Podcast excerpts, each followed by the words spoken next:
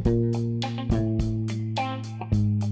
Terceira dica dos fatores mais relevantes na hora de contratar seguro de responsabilidade médica. Nas dicas anteriores, a primeira foi sobre o perfil que tem maior incidência de processos judiciais, por isso provavelmente dá para fazer uma análise de um perfil que mais se recomenda ter ou não seguro de responsabilidade civil.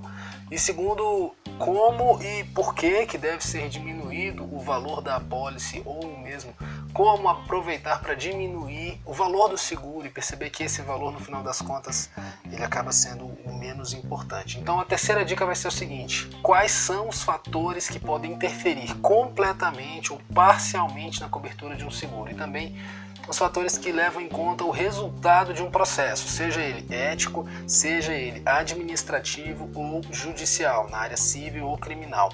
Então, vai ser um exemplo hoje específico de um fator que pode interferir na cobertura total do seguro.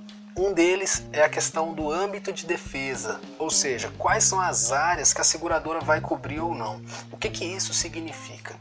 Existem algumas seguradoras que oferecem um serviço de cobertura só para processos judiciais, especialmente na área civil, processos que buscam a indenização financeira. Mas a parte ainda que tem a cobertura de honorários advocatícios para sindicâncias e processos éticos disciplinares, ou seja, para a área administrativa e para a área ética, também é importante.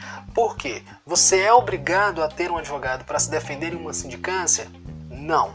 Você é obrigado a ter um advogado para responder um processo ético disciplinar? Não. Entretanto, isso é a mesma coisa de um paciente estar com um problema e querer fazer uma automedicação. Como médico, você sabe muito bem que a automedicação pode ser extremamente perigosa. Então, lidar às vezes com determinados termos que são desconhecidos para a área médica e muito mais conhecidos para a área jurídica, isso implica uma necessidade de conhecimento de um advogado naquela demanda. Então, quando a seguradora fala assim, não, você não precisa necessariamente ter um advogado para defender na área administrativa. Bom, de fato você pode até não precisar, mas é altamente recomendável que você tenha, para que você também não se automedique ou se autodefenda dentro de um processo. Então, uma seguradora que te oferece apenas um âmbito de defesa te deixa descoberto em vários outros âmbitos de defesa. Normalmente, um médico pode ser processado em quatro áreas: ética, administrativa, civil e criminal. Basicamente são essas e elas são praticamente independentes entre elas. Então, se uma seguradora te oferecer apenas na área judicial, cuidado, porque você pode ficar descoberto em outro aspecto. E mesmo se for na área judicial, cuidado para que não seja apenas, por exemplo, na área civil, porque se for na área civil ainda faltar uma área criminal, porque o médico também pode é, responder a uma possível acusação por lesão corporal, por homicídio, por assédio. Então é interessante que se for contratar um seguro de responsabilidade, contrate aquele que te ofereça uma cobertura mais ampla possível especialmente dentro dessas áreas que eu, que eu citei, para você se sentir muito mais seguro.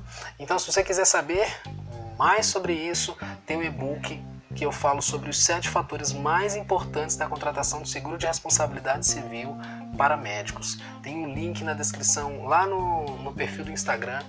Baixa lá que você vai entender quais são as outras questões que interferem parcialmente na cobertura do seguro, que interfere ainda outras totalmente também na cobertura de seguro, ou mesmo como que você pode ter aumento na possibilidade de condenação e aumento na possibilidade de valor indenizatório a ser pago.